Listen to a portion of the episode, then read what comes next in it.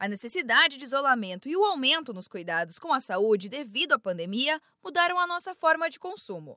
Com uma parte do comércio ainda de portas fechadas, a alternativa para os clientes é o comércio eletrônico. De acordo com os dados do movimento Compre e Confie, o e-commerce brasileiro faturou mais de 9 bilhões de reais em abril deste ano, o que representa um aumento de 81% em relação ao mesmo período do ano passado. O número de compras também cresceu, totalizando 24 milhões e 500 mil compras online, um incremento de 98% em relação a 2019.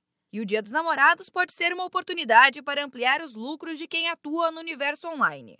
A consultora do Sebrae São Paulo, Ariadne Mecati, traz algumas dicas. Faça uma oferta correta, use a criatividade, Pense como os casais estão vivendo nesse momento de quarentena, que tipos de produtos e serviços que faria sentido para o Dia dos Namorados, né? A segunda dica é saber que o comportamento do consumidor agora na quarentena, ele está ficando cada vez mais na internet conectado e muito mais nas redes sociais. Então, essa é a hora dele poder encontrar e dele usar esses canais como fonte de busca. Portanto, divulgue. Escolha os canais corretos para vender esse produto do Dia dos Namorados. Prepare um bom apelo. Qual é aquela frase de impacto que você vai colocar no teu anúncio ou na divulgação através do WhatsApp que as pessoas vão querer aquele produto para o Dia dos Namorados? Então, use a criatividade. Mas é preciso lembrar que a compra não termina quando o produto chega na casa do cliente. Ariadne Mecati reforça que o momento pede um bom pós-vendas para cativar o consumidor.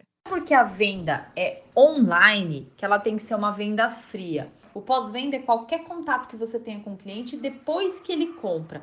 Então, pode ser um bilhetinho que você mande na primeira compra que ele faça, pode ser uma ligação para saber se ele recebeu o produto correto e se apresentar, pode ser um cupom de desconto que você ofereça para o cliente. Então, tudo isso são formas de humanizar, fazer com que o cliente possa comprar novamente.